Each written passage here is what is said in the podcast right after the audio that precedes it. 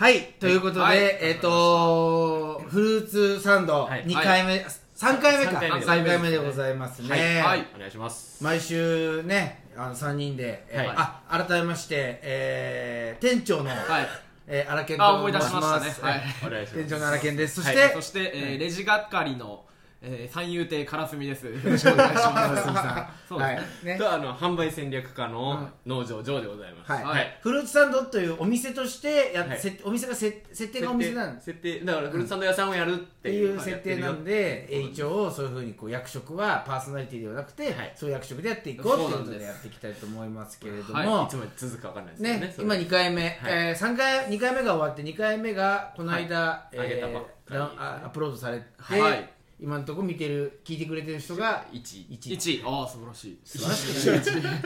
一人聞いてくれてる。で2回目の放送のお尻で何て言ったんでしたっけ？聞いてた人はキーワードを。キーワードを、えー、からすみ三人でからすみというキーワードを、はい。からすみさんの、えー、ツイッターアカウントにはい。リプライで送って何来ました？ください何来ました？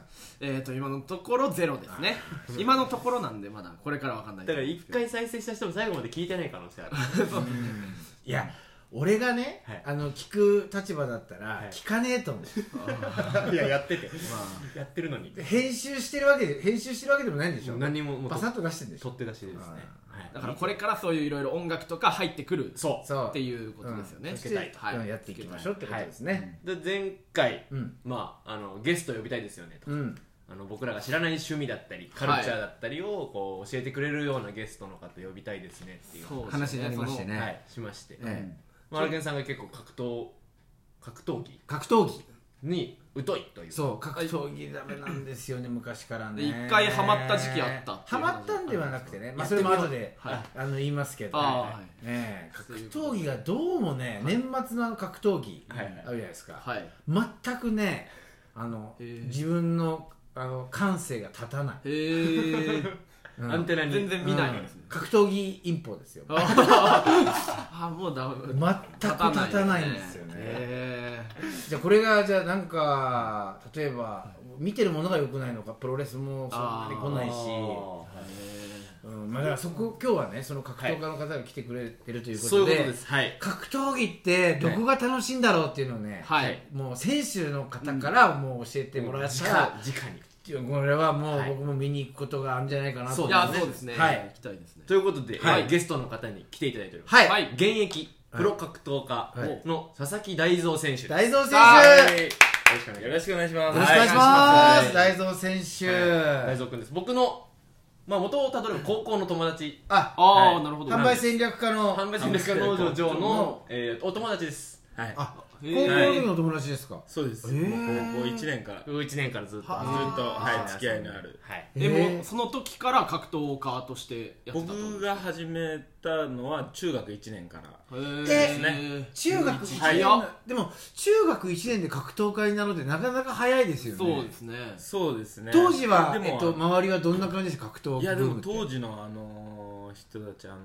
もう本当にちっちゃいあの、早い人はもう3歳ぐらいからもういやー空手をやってたりとか。そうか。ちょっとまあ最初から遅いって言われてたよねそう中学へえあそうなんですね。え格闘技をやるのに中3から始めて遅いっていう。中学1あ年。中学1年、はい。遅いって言われてちょたっと遅い。へー周りの人に比べる比べればと遅いなっていう、えーそんな早くやんなきゃいけないの格闘技。いやそんなことはない。ないのがいるんで僕が。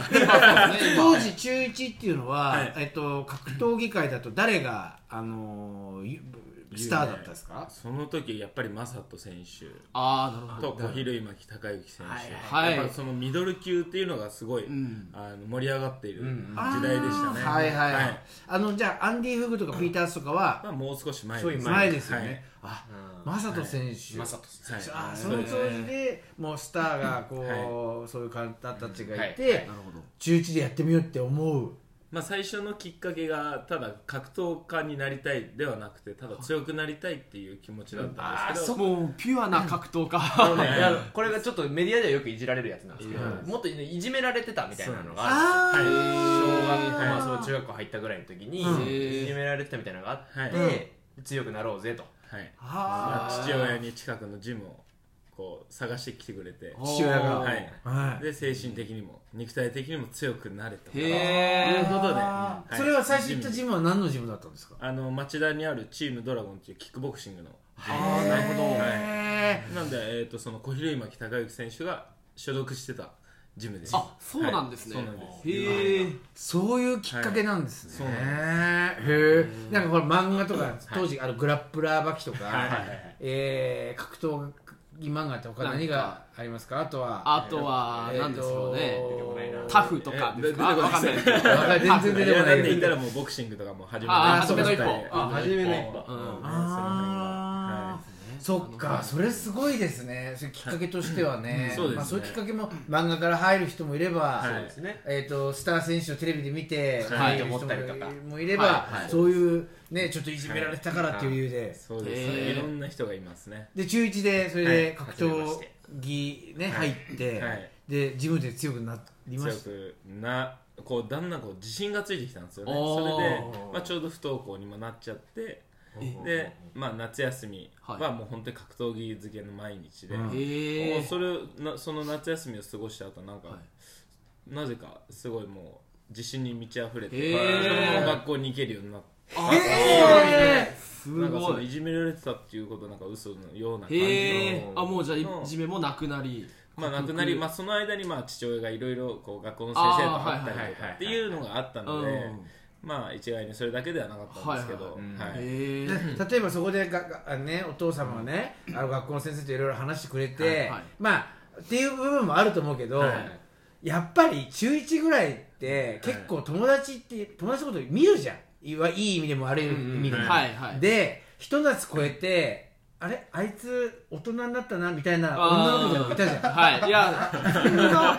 いたじゃん。それってさなんかさ私あのセセックスしましたじゃなくてもさ なんかあれあいつなんか変わったなっていう。あったなんか変ななんかわかんないけどは変わったっていうのと同じで多分みんななんか気づいてたと思いますよそうですかね。大僕選手が。の格闘技を始めたとかもうそういうのは周りにはいあ言わなくても。はい。ええあれあいつちょっと行かねえ方がいいかいやも 前と同じ扱いしねえ方がいいかもって感覚で分かった痛い目見るかもいいですね。うん。ああそれでも。なんか確かに雰囲気とか体格ももしかしたらちょっと変わってるかもしれないですね。そういうのもあるか格闘技やもしれないってですかね。やっぱり。まあその夏はずっと、はい。もうサンドバッグとかスパーリングとかもやりつつ、へー。でそこにもうあの、まあ、当時の僕ぐらい今今の僕ぐらい、まあ、20代。はい、20代の兄貴たちみたいな、すごいあのプロで、はいはいあのそういうベルトチャンピオンになりたいっていう人たちがたくさんいて、うんはいだから本当に弟的な存在で自分が、はい、でも可愛がってもらってたっていうのもでかいですね、なるほど。は上の人とのつながりができて。そうねです。そう。多分本当狭いコミュニティ学校っていうコミュニティだけじゃなくはいはいはい。自分の大人たちだったりとか。すごいねそれはね。でそこで中1から始めてその後どんな、あのーここ K1 選手になるまでの間、はプロセスをあの言ったんですか？やっぱりそのそこにいる兄貴たち。はい兄貴と慕う先輩たちがいて、まあ、そういう人たちみたいになりたいっていうのがやっぱりそこでできたっていうのがきっかけですかね、そこでじゃあ格闘家になりたいっていうふうにちょっとシフトチェンジじゃないけど強くなりたいから格闘家になりたいみたいなふうに思い出したそれ中学の時って、あはい。中学生ぐらいになってくるとあのそれ自分が強くなってそれを武器をはい。なんか、友達に向かってこうやりたくならないですか？あいやそういうのあんまりなかった。あーすごい。ったっていうかななけけんなかったですその中かね1であのキックボクシングやり始めた後に友達と喧嘩とかってしたことないですか？はなないです。です。あないない。僕高校の時にちょっと格闘技をあのーちょろっとやってた時があったんですけど。カポエラ？カポエラ？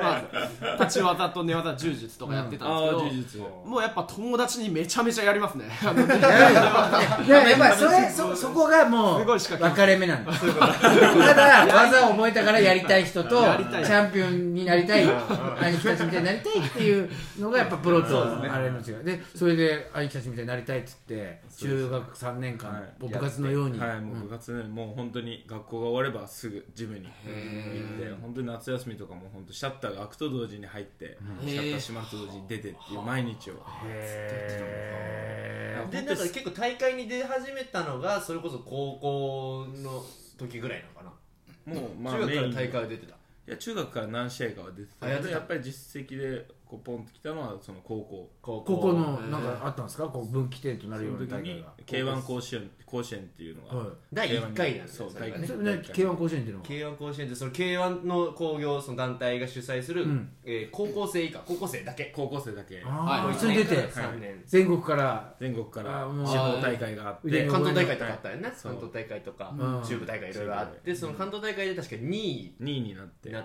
て本戦出場ってなって。ああそうなんだ腕に覚えのある人たちが来てはい2位になって。になって、はで全国大会出れるようになって、うん。まずベスト16何人ぐらい全国大会出てるんですか？全国大会16人です、16人はい。いて。その時点でベスト16になりました。はい。16でになってで、ん。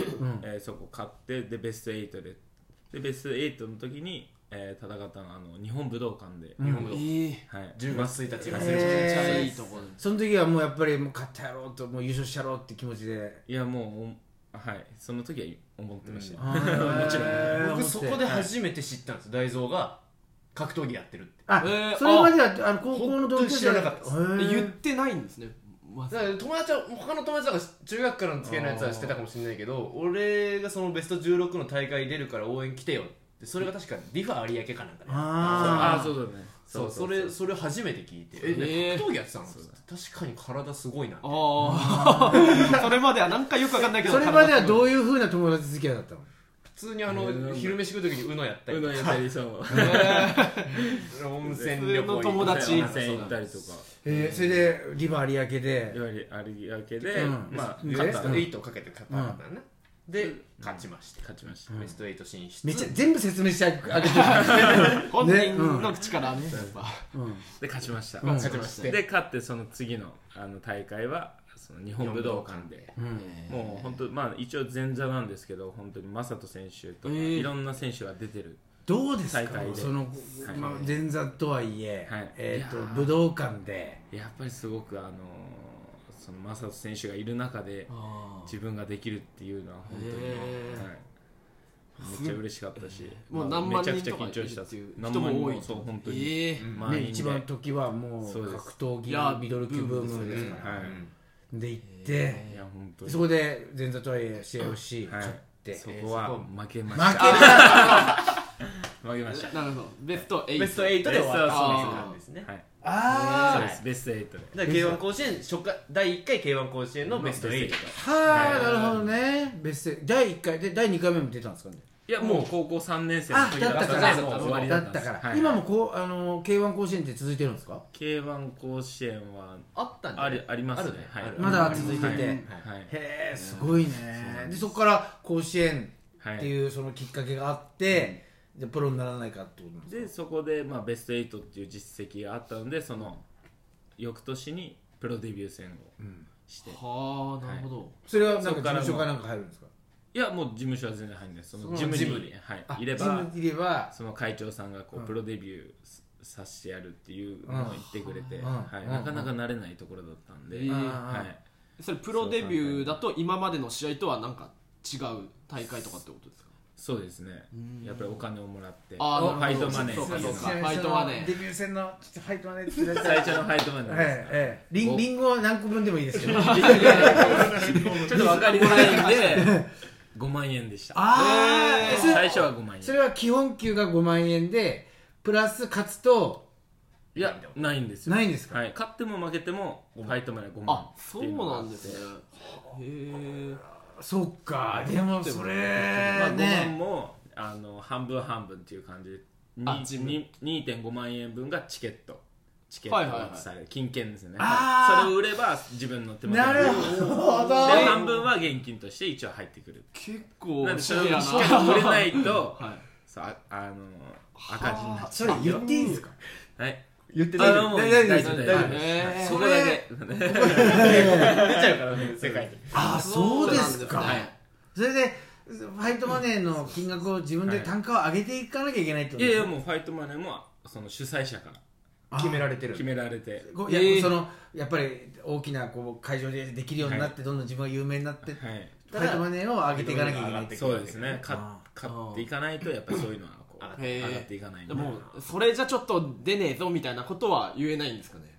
その金額じゃあもう当時はなんかこう金額っていうよりはもう本当にこうそのプロで、うん。あのお戦い。客さんの前で、あの試合できるってことがもうやっぱり、うんそうですよね、はい。それでしょあのデビュー戦はどこだったんでしょデビュー戦は後楽園ホールです。後楽園ホール。はい。水道橋にあるすごい。とこですねはあ。でそれデビュー戦はめでたくあの KO 勝ちで。なるほど。はい。よかったよかった。えーでも K1 選あ K- K1 選手にこう、はい。なりたいって思ってる人もたくさんいて競争率がやっぱり高いですよね。高いですね。はい。いろんな格闘技団体、まあ、空手だったりいろんな格闘技やってる人たちがやっぱり K1 っていう舞台に憧れてみんな、あの練習をして、あの試合に臨んでくるので、簡単なことではないですね。簡単なことじゃない。はいあのーそこここから本題なんですけど、僕一番最初に僕格闘技見てたのは、はい。もう本当アンディ・フグとかピータースが、はいもうあの時ってもう K1 と大相撲しかなかったじゃないですか。いや多分そのぐらいしかなかったよじゃない。格闘技で K1 の、はい。あのーアンディ・フグの時って、はいめちゃめちゃ分かりやすい KO とかがあったじゃないですか。ああ、そうですね。ボーンダーンみたいな。あの階級やっぱすごい。じゃないですか。でそっからもうあの時は楽しかったんですけど、えー、とそこからもう20年ぐらい経って、はい。今もういろんな格闘技があって、うんはいはい。K1 もあって、はい。柔柔術柔術柔術柔術総合格闘技もあって、はい。カポエラとかもあるいやカポエラそんなの見ないと思いますいろんなものがあってその中で、ななやっぱ K1 をこうどんなところが面白いんですかね。見てて。どんなところ見ると楽しいんですかね。やっぱりこう分かりやすいやっあの総合格闘技だとそういう組み技とか、はい。締め技とかちょっと分かりづらいですね、はいはいはい。えここで決まっちゃったの？っていうのが多いんですけど、うん。やっぱり K1 とかこう立ち技だとやっぱパンチと蹴りしかないんで、ん。やっぱりそういうダウンとかだったり分かりやすいですね、うん。一般の人でもすごい分かりやすい、あ倒れたな負けだなっていう。負けだなはいってい。う、やっぱりでもやっぱりそういう選手そういう試合をできる選手がやっぱりどんどん有名になって。ああなるほど。やっぱ主催者側もそういう分かりやすい試合とかを入れたいっていうのはあるんですかねそうですね。はい。へえ KO で。そういうのがあって昔はあ昔はやっぱり組相撲とかっていうのもあったんですよ、はいはいはい。立ち技でも。首相撲っていうのはちょっとどういうちょっとこう相手とこう組み合ってはい。相手の首を掴んで膝、ああーはいはいはい。そうなるとちょっと分かりづらいです総合格闘技みたいにうん何をやってるのか分からない、そうですねはいはい。プロートの人にしか分からない、はいはいはい。ですけどやっぱりなんかそういうものもむくしてムエタイムエタイですムエねタイムエタイどっちかっていうと。すみません僕さっきからカポエラって何回か言ってたと思うんですけど、はいはい。ムエタイのこと。ムエタイのことだあムエタイムエタイのことだよすごいカポエラ言うなとは思ったんですけど。あのこの間バンコクにあのお正月に行った時に、はい。ムエタイをちょっとこう見ようか見まいかって言ってて、ずっとムエタイを言おうと思ってたの。俺ずっとカポエラって。なんか変だったと思う。なんでここでカポエラが出てくるんですカポエラのボケすごいするな。ボケじゃなかったのか。そう。ムエタイだったムエタイムエタイだあームエタイも確かに分かりやすいジャンルであるうんうんそうね肘とかガンいったりはいするじゃないですか、はい。でちょっと強烈な一撃を見れるのはありますよね、ムエタイ。そうですね、うんうんうん。でもやっぱりその首相撲とかそういうああそれはあり首相撲って、いや止まっちゃう試合っていうのがなかなかこう一般の人には伝わりづらいっていうへ K1 は基本的に離れてますからね。はい。離れて。で K1 ルールっていうのができて、はい。もうあの KO が、ねどんどん増えるようにそういう組み技もなくなったんですよね、ルールとして、今世界世界でも今 K1 ってなんかば例えばバンコクだったらムエタイがはい。似たようなのやつだと、韓国とかでもなんか K1 があるようなことは聞いたことが。は、えー、と今はないです、あ今ないんですか？はい、中国が最近 K1 最近中国、あはー世界はないんですか、まあ、格闘技って。い、一応もうすあもう団体はそれぞれあるんですけど、はやっぱりこう昔からのこうネームバリューがあるうん。K1 っていうのがすごく有名ですね、今はい。そこでじゃあアメリカで世界大会じゃあ日本代表アメリカ代表ってやって集めてやるってことはあんまりしないんですか？あんまりないですね。今は。うん。もう本当日本でだけなんではいはいはい。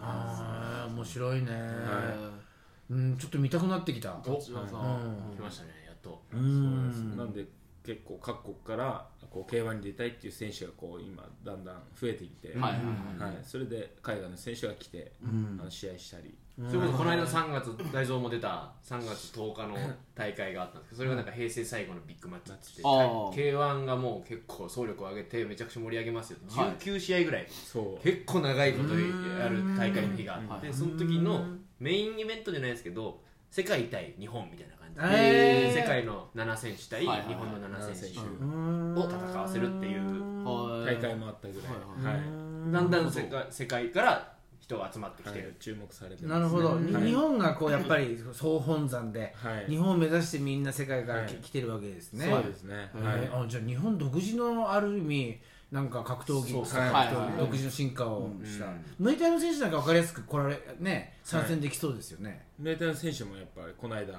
のてるメインで、はい、あってるそのムエタイのあのラジャダムダンスタジアムっていうのがあるんですけどそこの本当に強いチャンピオンがへえこの間だからなんなら一番有名らしいですそのラジャダムナンスタジアム。あラジャダムダンうん。日本からもねそのムエタイに行ってる人もいますよね。いますね。でもなかなかそのラジャダムダンとかそこでチャンピオンになるのってすごい難しいって言われあなるほど。はい。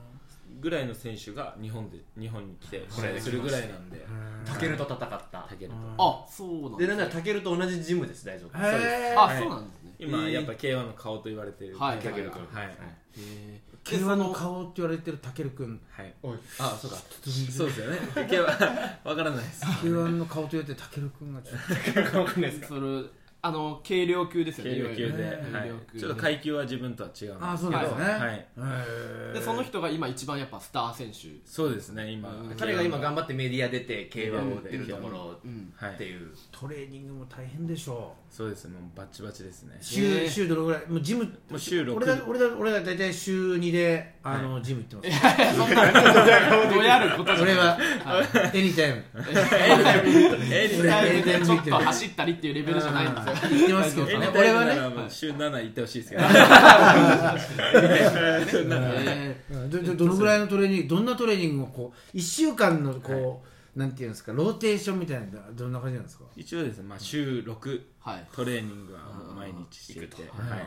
どんジなトレーニング？ムワークは、ジムワークは、まあ、みんなで一緒に練習するんですけど、い。ろんなもう強い選手が集まって、はい。プロコースっていうのがあって、はい。はい、そこで練習するんですけど、もうお互いにこう試合形式のもうバチバチのスパーリングだったりああとはミッド、はい。ミッド打ち、もう息上げですね、もうそういうハードなトレーニングを引き上げっていうんですねそのそうですね。わざと疲れさ疲れせるみたいな。させてやっぱり試合でもこう何が起きるか分かんない、はいはいはい。こう疲れ疲れた時こそこう動けるようにあーですよいねやーそれ疲れた時って本当なんか判断力鈍りますよね。そうなんですよね。その僕がちょっとやってた時でもやっぱ1ラウンド3分って相当長いって感じて素人ながらに。はい。でも後半とか疲れてくるとあもうもういいややめたい。やめたいってなっちゃうんですよ。そうなんですね。引き上げが多分できてないんです。そこで疲れた時の集中力と判断力ってすごく大事よね、そうですね。そういうものをそこでなんかあもうはいすごい息切れてもう腕も上がらないみたいな時にいやでも行こうみたいな気持ちにするのってなんか秘訣とかあるんですか？やっぱりそれそれがやっぱり練習ですね。そういう時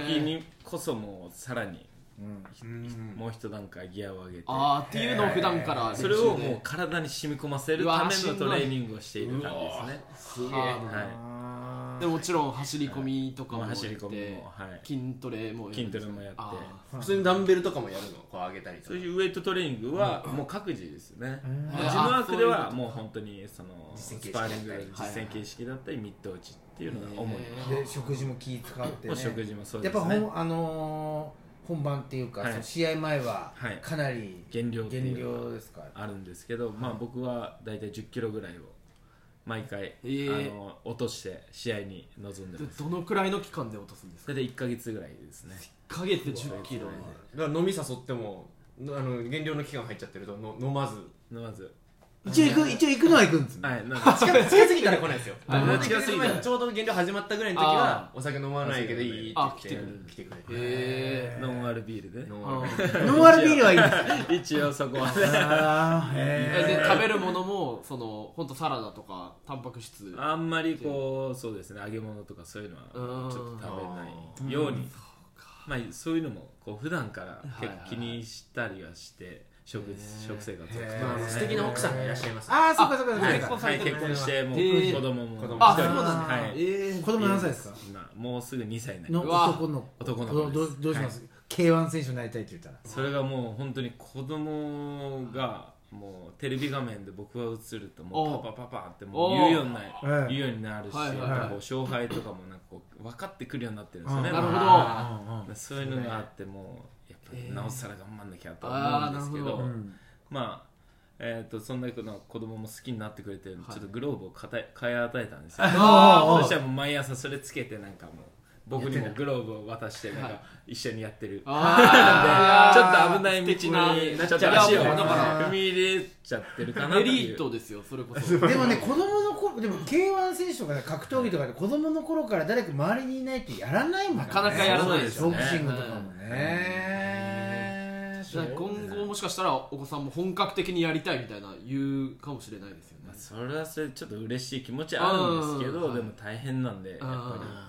そう身をもって分かってっていうねいいやか。本気でやるならアドバイスはできるよっていうのはあるけど、へ逆にその亀田三兄弟みたいに。もうでもあそこまでは出出ていきたくはないですよね。はい。ねそそっとそっとして、ー見守るでも確かにねあの多分自分がやってきて、やっぱスポーツだと思うんで、はい。結構こうああの二十歳の頃の自分には戻れないじゃないですか。そうですね。はい。でその時の体力やったらこれやれてたなみたいなことも多分あるじゃないですか、はい。それ身をもって結構経験してるから、子供にはものすごくダイレクトに伝えてあげられますもんね。そうですねやっぱりね、うん、それすごいなんかもし子供がやりたいって言ったら、そうですね。いいですよね。そういう部分ではいいですけど、まあ奥さんは絶対反対します、まああでしょうね。やっぱり一番大変すねでしょうね、まあ、苦労はしねいろんな苦労をかけてきてるので。はい。やそうなんですよ。もうはい心配でしょうね。でうん大東さんの試合とかも心配じゃないんですか？ね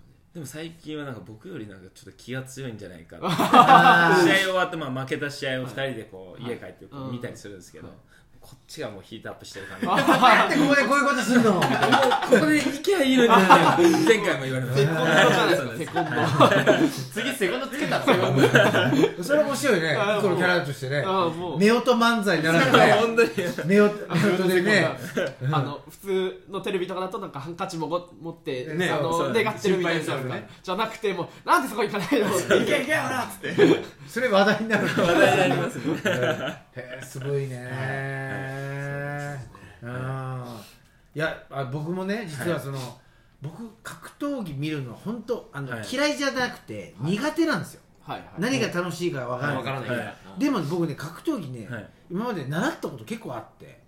あそうなんですね、はい、一番最初に格闘技、まあ、それこそさっき言いました、今日先週話したんですけど、は一番最初に、えー、と極真空手、はい。はいえおおええー、とそれこそニコラス・ペタスが、そこの、えー、と極真空手の先生やってた時に、はい。もう僕極真空手やって初日で初日にニコラス・ペタスと組手してかかと落としをこう肩に食らってで肩もう1か月1週間ぐらいやらなくなって行かなくなったあその初日で終わっちゃった初日で終わっちゃったいやそれはもうドキドキがあったのにそれはニコラス・ペタスのそうニコラス・ペタスのせいですね。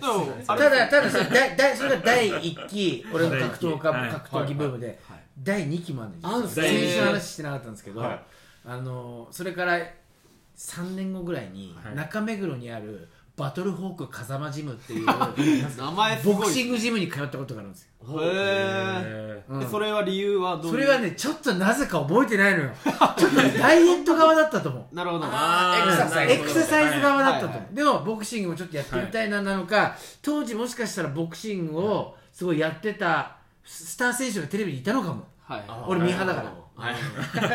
なんだけどバトルホーク風間ジムあもう言っちゃったから悪口言うのもちょっとあれなんだけど。あのあの明日のジョーってわかります、はい。明日のジョーみたいに、もうそのジムのそのひえっとなんていうんですか？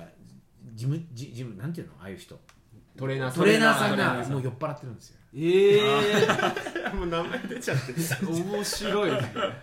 B B B ジム B ジム B ジムが。であの自分で自分で行くじゃん、はい。か月謝払ってるのに自分で。行って、開いて鍵開いてないから植木鉢の下にある鍵を自分で開けて入ってであのチーンとか3分ごとになるようなあのベルみたいなのあれセットして電気つけて自分で やったこともねえのにとりあえず縄跳びやって多分こんなだよな。当当時 YouTube とかもないから。はいこんなだよやってたよねあとサンドバッグなんかパンパンパン。やってでもうそろそろ来るかなと思っても来ず。で1時間ぐらいしても誰も来ないからもうもう一回あのベル止めてで鍵閉めて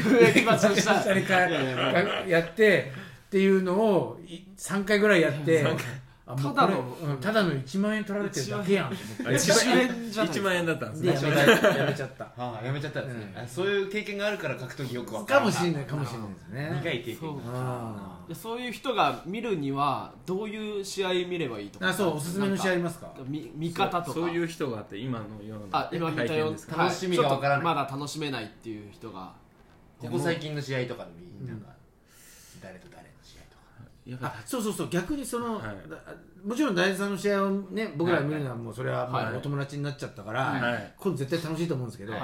大能さんから見てチケット買ってでも見たい試合ってあります？ああいいですねあーやっぱりあのタケル後輩のタケルの試合はやっぱり外れないかなっていううはんい。と思いますね。うん。内容的にもっていう内容的にもやっぱりうん。はい。ベストのタケルそうですねうん。タケルがタケルさん。今はい。の試合タケルの試合。そのやっぱ攻めの姿勢みたいのがいいんですかねまあ攻め本能で戦ってるようななるほどじゃあ逆に本能系のタケルさんがいて、はいこの人のこの技術すごいですみたいなのってあるんですか？技術ではやっぱノイリ正明っていう選手が最近ノイリ正幸選手。正明選手がまあそれもあのクレストに今あのジムを移籍してきて、はい。はい、僕のジムに、はい。移籍してきたあの、まあ、それも後輩なんですけど、うん。その子のテクニックはもうやっぱりすごいなって勉強になりますやっぱり。そういう試合を見ながら、はいはい、はなんか僕もその好き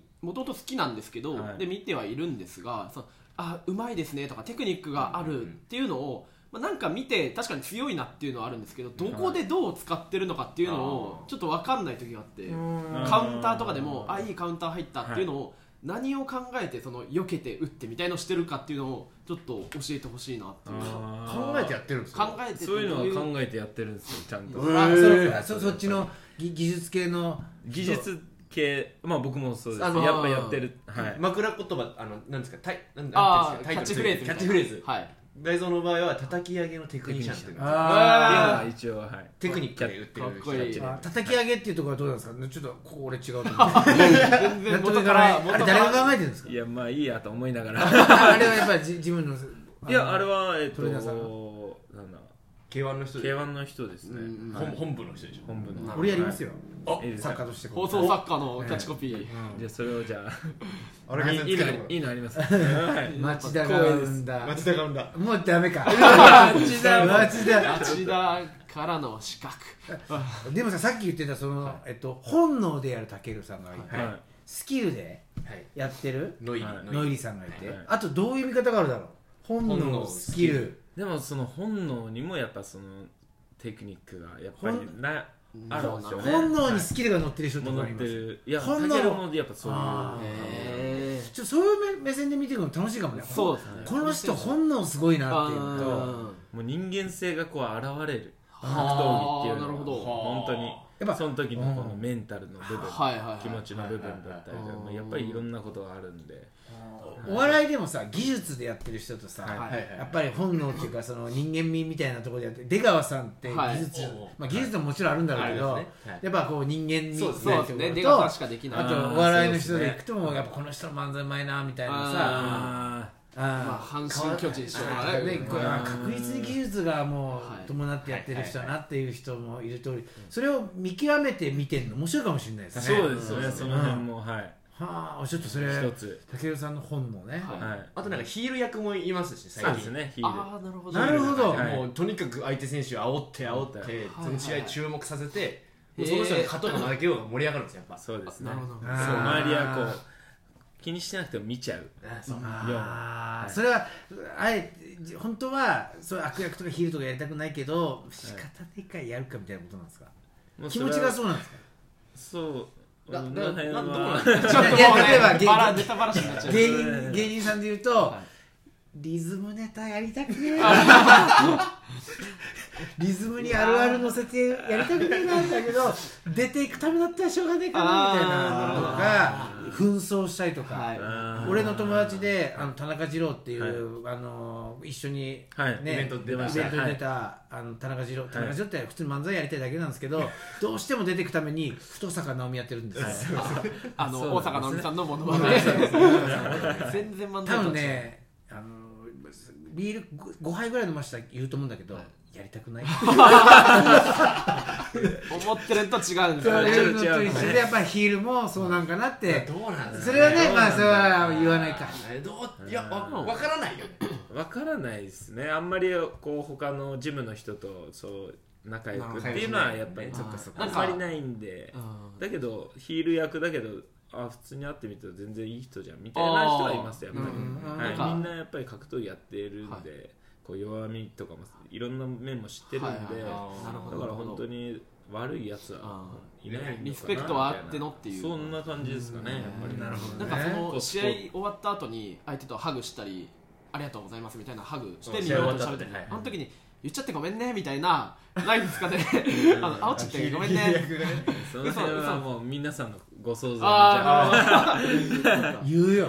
試合前すいませんでした。すいませんでした。ごめんごめん。って面白いですねでもね。そういう試合後のやり取りもなんか面白いんですよねこっちとしては。うん。あうんのうんうんバチバチに言い合ってたのに試合終わってなんか熱くはい。ハグしてたりみたいな。か。昔ねあのテレビ番組でありましたよね。てあのスポーツスポーツの名場面の、こう選手同士が口パクで言ってるものを独身術でおー。あのなる切り取るっていうはいはいはいね。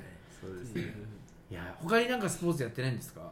僕は今やってないですね。僕今のあのライゾさんのこう格闘技以外のこうプライベートなんか趣味とかなんか。あるんですかあープライベートですけどやっぱりこう息子ができてからちょっともう本当に息子といる時間がいい合いですから息子本当にの写真を上げるインスタグラムがあるんで。筋肉上げたりするわけじゃなくてじゃなくて息子の成長をただただ上げ続けるっていうインスタがあったり。いいじゃないですか。成長をどんどんでこの5月からですね、彼ちょっとちょっと負けがいいくつか続いてるので、うん。なんかあのさらにレベル上げるためにタイに武者修行はい。ええタイに修行1ヶ月ちょっと。1ヶ月。バンコク。はい。バグです。もうタイタイのジムに住み込みで。あー。ええもうムエタイ。ムエタイですね。あれケンさん行ったとここかもしれ行ないった行った。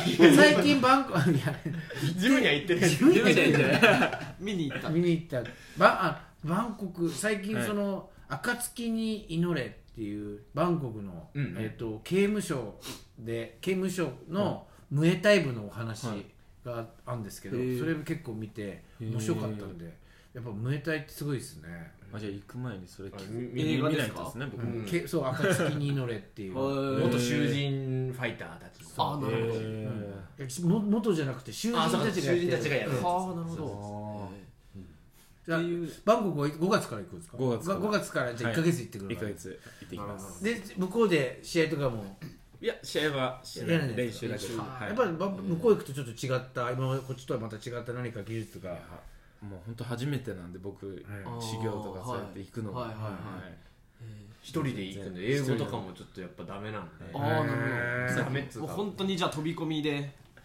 行く場所は決まってるんでしょ？もうあのそのめあのジムは決まってるんですけど。申請とかそういう手続きはしてあるのね。その。だけどジムとのやり取りもちゃんとできてるはないんですよね。あそうかそうか。一応空きがあるから住み込みで。でい行けばまああの受け入れてくれない可能性があるってこと？まだ。いや一応まあ話はしてあるけどわかんないみたい伝なわってるか。あちゃんとこっちみたいにこうスケジュールがピッとなってるわけではないんで。そうですね。外国はね。いやそうなんですよ。そこどうやって探したんですか？その行くジムはまあいろいろあの調べながら、い。強い選手だったりあのすごいいいトレーナーがいるジムをちょっと探して、はい、ここがここに行きたいっていうのがあって。うんいやぜひ頑張っていやほしいですね。そうですね。あそうですね。結構。ええ。もう40分。あ早いですね。タイから帰ってきての試合っていうのは予定してるんですか？いやまだあの正式には正式あには出ないですね。はい。発表したらまたツイッターとかで。そうですね。あはいどんどん。そうですね。その成果を見せるあそうですね。そその試合が。はい。試合前後あのタイ前後のそうだ前回の試合ではその対戦相手からとにかく試合が地味だって煽られてたんで、へえ本当に地味なんですよ。お前が言うね ちょっとね地味なの。だまあ本当テクニックでいく。なるほどなるほど。本当とにかくそういうタイプ隙あればポンっいてやそれは全然いいよ。ねいやそう。かっこいい黒人好みかもしれそうなんですねね見ててなんですか。あここでこう引いた押したみたいなあーなるほど。面白い試合をするんですけどもうとにかく派手さがないみたいなことで煽られてたそうんいうことでですね。はい。ここでどう変わるかっていう。衣装じゃない衣装。で す衣装変えてくる。衣装とセコンドを。お母さんあお母さんが奥奥さんさんにするって。いうので体育必要ありますそそれ関係ない。それいいじゃないそれ企画じゃないですかもう。僕らからの提案。で。で番あの奥さん奥さんはセコンドセコンドこれが週刊フルーツサンドが提供する商品よしです。よしい入場とかもねちょっと派手にダンスとかしてもらって。ぜひね頑張ってほしいですね。そうですね。はい。ってね。もう本当ちょっと喋りすぎてしまって、はい。この辺で締めたいと思いますけれども、はい。なんか大丈夫ですか？大丈夫です。ありがとうございます。はい。ありがとうこのございます格闘技も好きになったんで。本当ですか、はい。早いですね。40分で好きになりまし今度ぜひ応援いやに。いや行きたいです。試合決まったらじゃあ。奥が深いんで。はい。格闘技がはい。い。い。ですね。またそんな感じで、はい。じゃあ、えープロ格闘家の佐々木大蔵選手でした、はい。ありがとうございました。ありがとうございました。今日も閉店でございます。さよなら。さよなら